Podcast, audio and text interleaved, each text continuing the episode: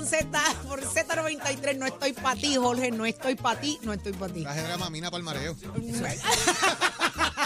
Qué bueno. Los qué- 10 segundos previos a que abra ese micrófono. No, y no también digas. cuando cerramos, eso es una cosa. Por si acaso. Alto riesgo. Y con agua, por si acaso. Ah, Ay, me mareo. Calma, Ay, así mismo, Dramamina. Te lo digo, te mareas, te mareas. Buenos días, Puerto Rico. Arranca Nación Z por Z93, 93.7 en San Juan, 93.3 en Ponce y 97.5 en Mayagüez. Todo Puerto Rico cubierto del mejor análisis, de la buena información. Hoy miércoles. Hoy es miércoles, sí, ¿verdad? Miércoles, Ay, qué susto. Qué nervios. No, es miércoles. No me confunda, da- date manso, en serio, que yo estoy como perdida. Hoy es miércoles y es un miércoles repleto de oportunidades y cosas lindas. Declárelo así, vívalo así, disfrútelo así. Me cuenta mañana eh, a las 6 de la mañana. Vamos a, a vivir el día de hoy. Así que buenos días, Jorge Suárez. Buenos días, Eddie López, Achero, Nicole, Melvin, Raúl, Pacheco, todo el mundo. Buenos días. Buenos Buenos días, días, buenos días, buenos días. Rivera, Eddie López y todo el equipo Nación Z, el Achero, Nicole, Melvin, Raúl, Puerto Rico entero, 6 3 de la mañana, arrancó Nación Z, señores. Cargado de información como siempre para llevarle a ustedes análisis de primer orden, con el que usted prefiere, que usted sea su favorito. Nación Z a través de Z93 en todas nuestras aplicaciones digitales, la música app, descarga la tuya gratis para que nos veas y nos escuches. También a través del Facebook de Nación Z, donde dejas tu comentario, eres parte de nuestra conversación, como todas las mañanas, señores. Listos, prestos y dispuestos, porque todo comienza aquí. Buenos días, Eddie. buenos días, Jorge. Buenos días, Saudi. Buenos días a todos los amigos que nos sintonizan en esta nueva mañana de miércoles 13 de diciembre del año 2023. Mucha información que compartir con ustedes en estas próximas dos horas, las mejores entrevistas, pero como siempre el análisis que tanto han hecho sus favoritos. Hágase parte de nuestra conversación al 6220937, 6220937. eh, también a través del Facebook Live y el app La Música eh, para que nos deje su comentario y sugerencia eh, y eh, pueda hacerse parte de todo esto, de todo lo que acontece en la emisora nacional de la salsa ZZZ93. Es que el bet estaba alto, pero ya lo bajaste. Chero, ya se acabó. Todo el mundo hablando con el Mira. Señores, hoy un programazo, un programazo lo que tenemos preparado para ustedes. Hoy conversamos con el representante José Rivera Madera. Así que, ¿qué será lo que tiene que contarnos? El FEI, le metieron caña al FEI. Eh, a rayo, ¿Qué está pasando con, con se el lo FEI? cambiaron a seis días de que... A seis días le cambiaron, le cambiaron los fiscales. ¿Qué pasó? De que se vence el con los detalles ya mismo. Sí, ahí mismo empezó- aplicamos eso. Pero ¿y por qué se los cambiaron? Mira, parte el, el Departamento de Justicia, para explicarlo rapidito, tiene 90 días para hacer una investigación y luego el FEI tiene otros 90 días y a punto de vencerse ese plazo, vamos, ese plazo es prorrogable por justa causa y justa causa puede ser cualquier cosa, pero a seis días le cambian el, el- el- el fiscal o la fiscal que le habían determinado para su caso para que haga esa investigación y él eh, hace esa denuncia, así que nos dirá qué está pasando ahí, cómo se le notifica y, y qué se espera que pase de ahora en adelante. Wow, venimos con esos detalles. Eddie, en el análisis del día, ¿quién nos acompaña? Nuestro panel explosivo de los miércoles de eh, el representante Jorge Navarro Suárez y la representante eh, Sonia Pacheco Irigoyen. Y vamos a hablar de un asunto que está por ahí eh, tirando pinceladas. Y a pesar de que vamos a tener con nosotros al general Reyes eh, ahorita, eh, quería hablar de esto de los contadores de Luma, de los contadores inteligentes que esto puede terminar siendo una pequeña clavadita para el consumidor y ellos nos, nos dirán a esos efectos qué procede aquí y cuál pudiera ser eh, la intervención que surja para no permitir que el consumidor termine trasquilado. Dirán ellos ahorita. Jorge, Y también va a estar con nosotros precisamente el general Reyes para hablarnos como principal oficial de servicios corporativos de Luma. ¿Cuál es esa transición que se va a hacer hacia el tema digital y textos y toda esta cosa para avisarle a usted cuando se va la luz, cuando llega, cuando hay trabajo y que supuestamente eso está empezando ya en este aquí en, en el mes de diciembre de cara al año entrante. Así que vamos a ver qué nos cuenta sobre eso el general Reyes, cómo va a funcionar y si eso le va a subir a usted el costo o no del servicio energético. Espérate, ¿cómo tú dices? si eso va a subir o no, porque si hay textos y toda esta cosa, y van a cambiar a contadores inteligentes y toda esa vuelta, ¿quién asume ese gasto? ¿Lo asume Luma? ¿Son fonditos federales? ¿Es de FEMA? ¿Cómo es la vuelta que nos explica? Ay, Jesucristo. 6220937 es el número a llamar. Se abre nuestra línea telefónica porque es urgente, inminente que usted se haga parte de esta conversación luego de escuchar a Jorge Suárez eh, con esto, estas probabilidades, porque sin duda, sin duda hay que ponerlas ahí. Hay que ponerlas ahí. Eh, señores, vamos a lo que hoy es noticia. ¿Qué está pasando en Puerto Rico? Ayer siguió el caso de Sigue Tata el caso de Tata Charbonnier. Dímelo, señor. Achero. Somos, somos una mirada fiscalizadora sobre los asuntos que afectan al país. Nación Z, Nación Z. Por Z93, somos su noticia. Ay, esa es mi canción, Achero. Tú no puedes poner eso porque yo, la- yo la quiero escuchar. Puedes subirlo. Mira el bolígrafo reventado. Mira, mira, mira. Mi caso en ¿Quieres trama- todo. Mira esto. El bolígrafo reventó. Una noche se oyó en Borinquen. Tienes que, dejar, tienes que dejar de dejarlos en el carro. Sí, estaba en la guagua. Ese es el problema. Por eso fue. Gracias, calor frío, Acherito. calor frío, como le pasa a Eddie López en los zapatos. ¿Se acuerda? Espérate, eran los muchachos que estaban No, ya no cantando molesta, una habla- rica plena a mi Borinquen. Canción favorita en Navidad y la del cardenalito. Cantaban a coro al son de la plena mía. ¿Tú vas a hacer ahora, Jorge? Vamos a bailar eso. ¿Cómo bailas? Dame un antibacterial, que, que con esto es que me he quitado. Señores, esto pasa y, y los consejos de Achero de Pinterest son que usted use hand sanitizer y te borra Para remover. el tinte de bolígrafo. Así que, espérate, yo estoy aprovechando, alargando esto para escuchar la canción. Vecina esa de los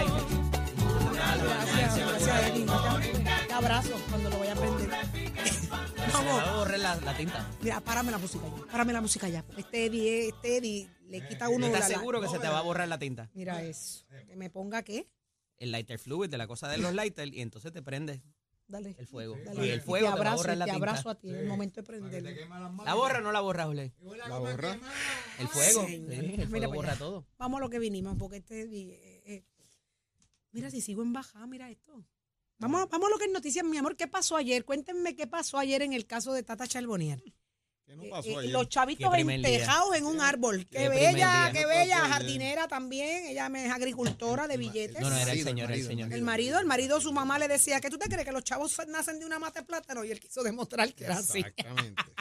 Ayer habló Sheila Mangual. Ay, Jesús, qué Es la que habla ayer precisamente, que era la directora de la oficina de María Milagro Charboniel y Ujú. dentro del tracto, en gran medida, para un poco resumir parte de lo ocurrido allí, es que en su testimonio hay un alegato donde ella reconoce que la representante eh, le dijo, como ella expresó, de que Frances Acevedo, que era la empleada que llegó a cobrar hasta 8 mil dólares de salario en el Capitolio, que habían, eh, Eddie, en la Cámara habían que cuatro o cinco personas más que podían cobrar más de 8 mil dólares.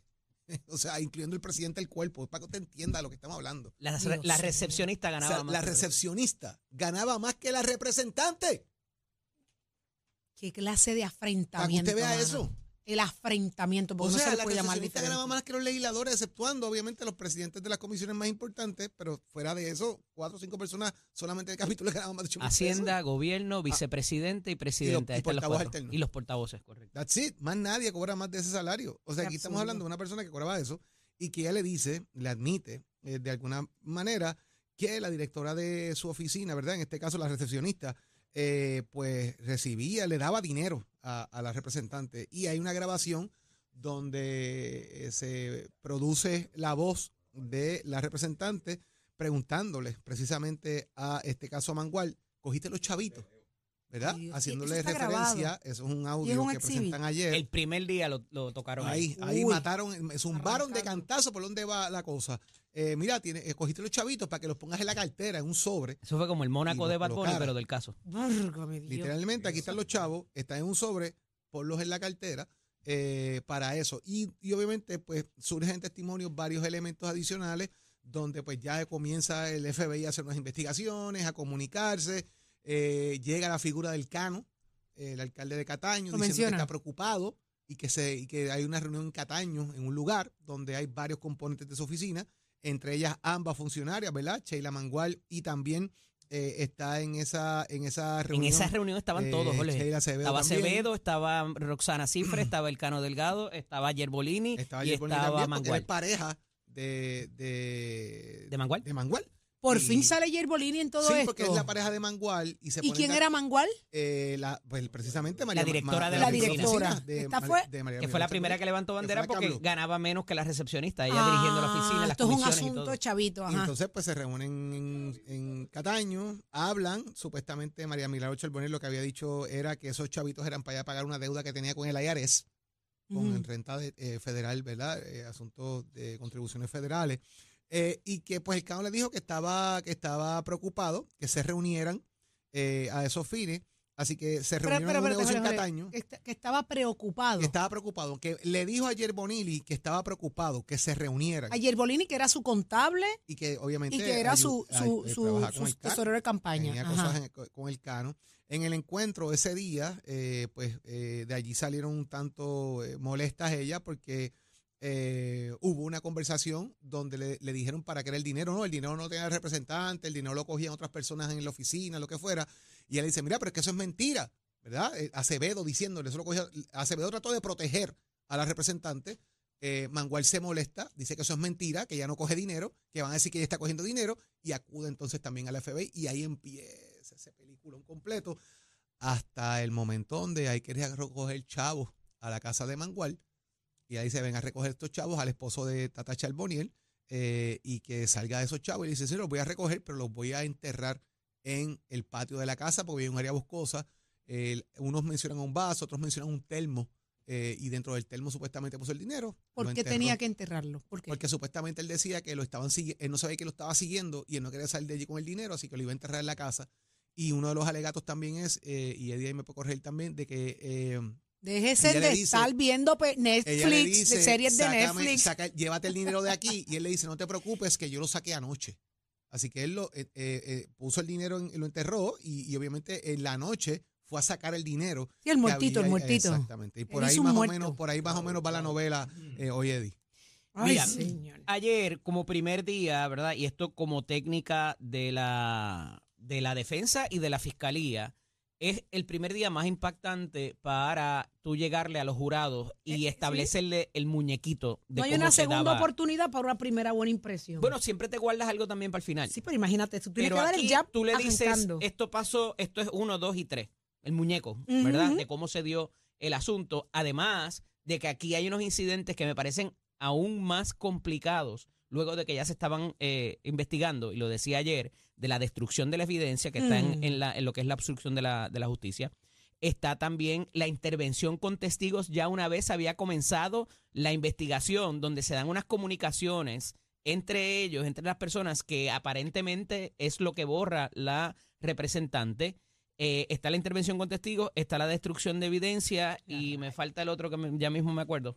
Eh, eran tres cosas que complican el panorama ya una vez comenzada la investigación y que está dentro de esos casos porque ya se sabía que había, eh, había habido algún tipo de... Ah, el mentirle a los agentes federales es la otra ya había habido unas entrevistas particulares, pero bien importante de lo que menciona Jorge, ¿cómo comienza todo esto? Alguien de la oficina de ella acude al FBI.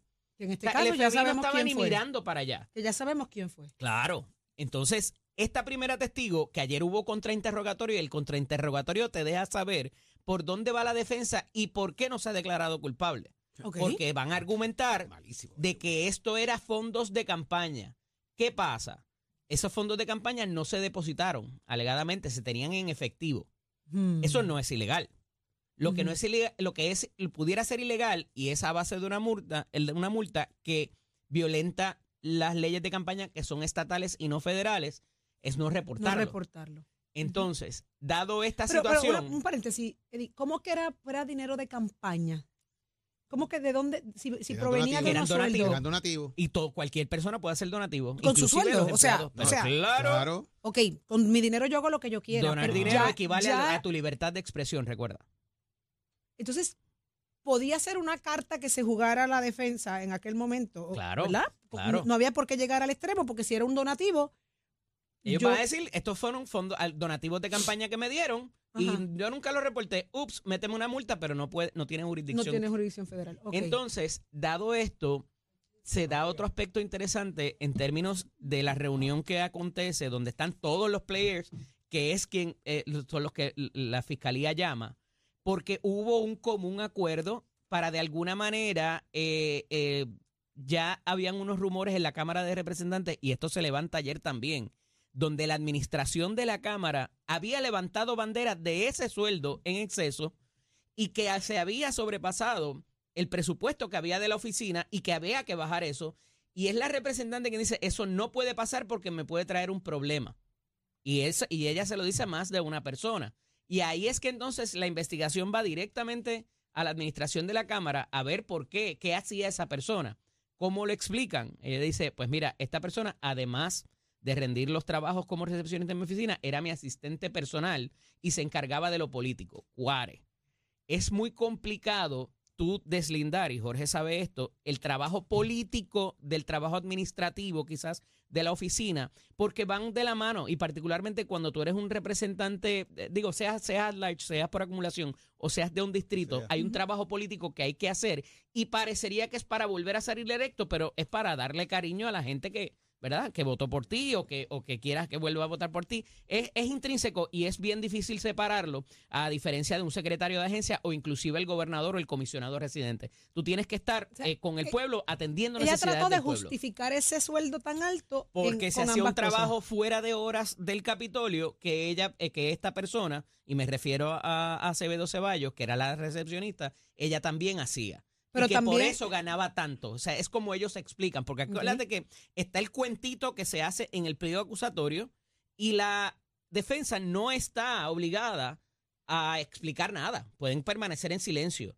Pero le van a encontrar huecos a esa teoría que esboza el fiscal para decir, pues, ah, esto lo explicamos de esta manera, esto lo explicamos de esta manera. Pero algo que se da bien interesante ayer es que parecería que ya las dos defensas, tanto de Charbonnier como de Montes, están encontradas. Que se están divorciando Eso también. mm, supuestamente. parece que se iban a divorciar y entonces volvieron. Eso pudiera de- afectar Hablaron de problemas matrimoniales y un par de cosas. y, y que eso no tenía que ver con la situación económica, sino que era por otras cosas. Gua- Como, como se vaya a comer eso, ¿verdad? Como quiera que se pueda explicar eso. No obstante, aquí hay un problema quizás con el privilegio que pudiera haber por ellos estar casados, si es que en algún momento se divorcian. Porque el privilegio es- tiene dos vertientes, dependiendo de lo que tú hayas visto, número una vertiente, y la segunda vertiente es lo que te haya dicho esa otra persona. Y dependiendo de eso se reconoce el privilegio. Lo que yo haya visto, el privilegio es mío. Lo que tú me hayas dicho, el privilegio es tuyo. No sé ¿Ah, ¿Sí? si me explico. Sí, sí, sí, claro. Entonces, eh, a esos efectos hay que ver cómo eso vaya a romper, porque ya ayer la defensa de Montes, del esposo de Charbonnier, hizo una, una manifestación de que él no manejaba ni tenía acceso a las cuentas bancarias. Y eso está en por qué no se depositó el dinero, y el dinero estaba en efectivo, número uno, y que no lo han negado, de hecho, la- la- la- Ujú. el dinero que, que pasaba de una mano a otra. Y número dos, el asunto del de el reporte o las transacciones que se habían hecho por ATH móvil, porque además del dinero en efectivo, habían hay una- alegadas transacciones eh, de ATH móvil y de otras maneras eh, de, un, de una mano a la otra. O sea que ya te está diciendo, eso fue ya allá. Ya a mí me mandaron a recoger unas pastillas y un dinero. Yo no sé de qué era, yo no sé para dónde iba. O sea, él la eh, van a dejar sola. parecería que por ahí va la cosa. Como La van a dejar como sola. diría Sergio Peñaclo. Saquen culum non pillare. ¿Sabes? Lo interesante Hasta es. el marido la va a dejar sola. Lo interesante es, Saudi, Ay, que va a, a finalmente, porque en, en los testigos que se han anunciado, no hay nadie de la estructura de la administración de la Cámara. Y me consta que ahí hay mucha evidencia que habría que certificar y autenticar. Mira, esta era la nómina, este era el presupuesto de la oficina, las transferencias, Jorge. Ahí vamos, porque eh, un punto bien importante, Saudi, es que hubo un reclamo de bajar el salario, bajar el salario, bajar el salario, no hay chavo. no, no, Va- no. Vamos a partir no, de lo no. siguiente. Los presupuestos de la legislatura en las oficinas legislativas es una cantidad. Usted tiene 15 mil dólares mensuales para pagar salario, papel, esto, cartas, sobres, sellos, café, 15 mil pesos mensuales. Usted distribuye ese dinero como usted entienda de una escala. había. Ahora hay menos, ahora hay como 11 mil o 10 mil, algo así. Cada vez hay menos. Llegaron a ver incluso hasta 19 mil mensuales, más las comisiones. O sea, aquí hay gente que tuvo 34 mil, 35 mil pesos mensuales para salario entre comisiones y Y oficinas. si tú no estás de acuerdo con el presidente, te lo quitan todo. Pero ahora mismo hay 11 mil pesos. Pregúntale a Jamón Luis Cruz. Esto, y, y mira lo que pasa. Si tu presupuesto llega ahí, de repente tienes que despedir empleados para mantener salarios de gente, tú le pides al presidente, hazme una transferencia. Porque el presidente tiene más dinero y dice, pues te voy a transferir 3 mil pesitos mensuales más para que cuadres ese pote. Ella empezó a pedir transferencias. Pero esas transferencias son por seis meses solamente. Tienes que Exacto. renovarlas. Y ahí tienes que decir, tienes que renovarla. Exacto. Y dice, eh, pídeme transferencia. Esas transferencias existen.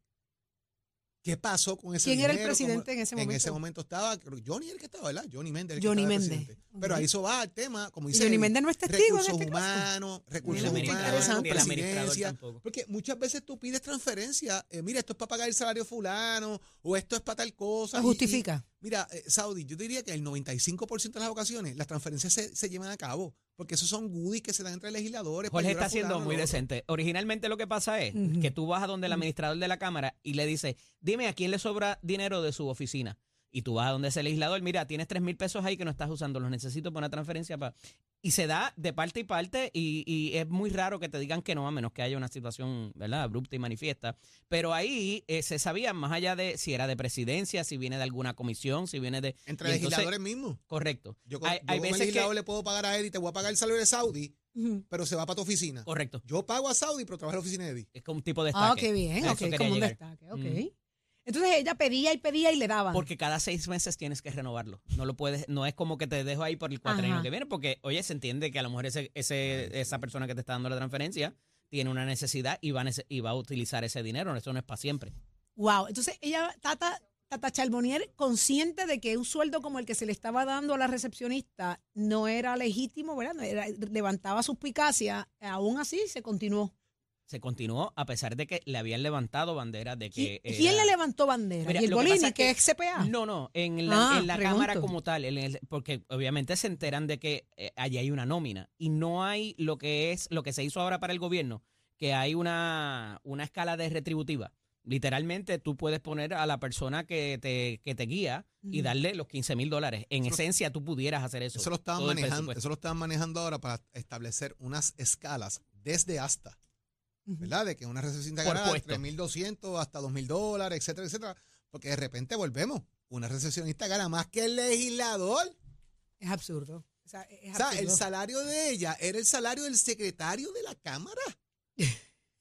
Y por pesos. donde empieza es Descontrolado. que traen a esta persona sumamente preparada, venía del departamento de la familia, con un conocimiento vasto para lo que se estaba discutiendo en ese momento, que era el Código Civil.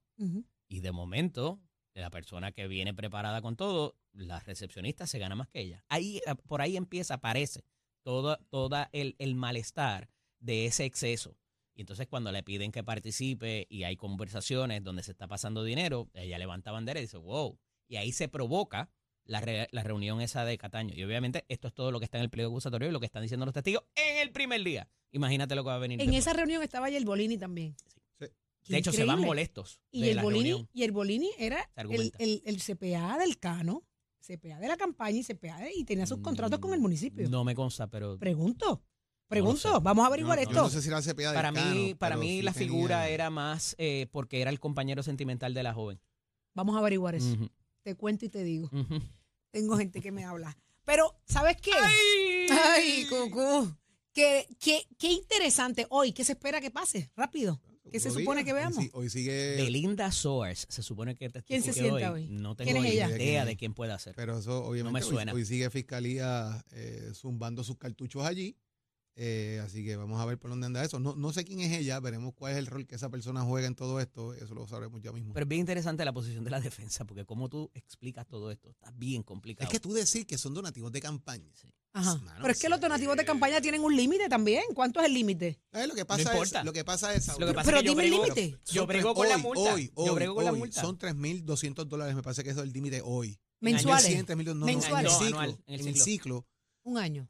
Cada año. depende. Si es año de Porque campaña. este año tienes dos ciclos. Tienes el ciclo de primaria y el ciclo de elecciones. Así que puedes, de- puedes, puedes, puedes aportar dos veces el tope. Después de la primaria hay un wash y es como si fuera un año nuevo. Sí, tienes dos veces para hacerlo. En años regulares, una vez. Lo que Mm, pasa es que los, mil dona- pesos. los donativos que son menos de 200 dólares me parece que son, porque eso se cambió en el código electoral, Electoral.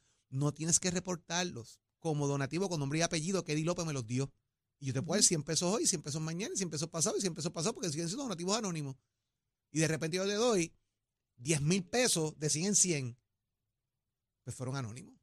Mm. Y entonces Ahora, ¿qué tú vienen los hiciste, trucos. ¿y qué tú ¿eh? hiciste con ellos? ¿Tú los depositaste como Los anónimos Ahí o los donde viene el cogiste? Los problema. enterré. Eh, en el termo. El problema es que yo prefiero bregar con esa violación de no reportarlos a que tengan un, un caso criminal porque estabas violentando los lo que se llama los servicios honestos. Aquí la pregunta es, un- ¿cuánto tosió ante los federales la que se sentó a toser? Esa es la pregunta. ¿Cuánto tosió frente a los federales que se convirtió en una investigación tan amplia como la que hemos visto y cuántos están pagando presos acuérdate y cuántos ya han pagado? Y respectivo de eso, tú le estás hablando a 12 personas que unánimemente tienen que entender que eso es correcto y que no hay ni la mínima duda de que eso eran donativos de campaña, como dice la defensa.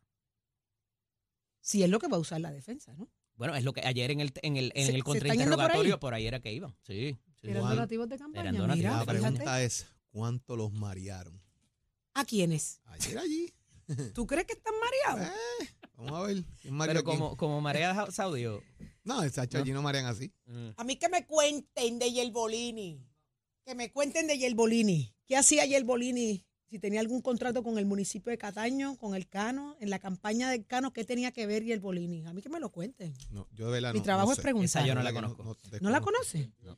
Hazte unas llamaditas ahí para que me averigüe eso. Ujú. Vamos a una pausa, venimos con mucho más de Nación Z por Z93. Venimos con esto más. No te despegues de Nación Z. Próximo. Lo próximo eres tú a través del 6220937. Hazte parte de esta conversación. ¿Qué tú crees que estará pensando el jurado en el caso de Tata Charbonnier, donde el marido entejaba a los chavitos tuyos? Ay, Jesús. Salud. Venimos con eso y más.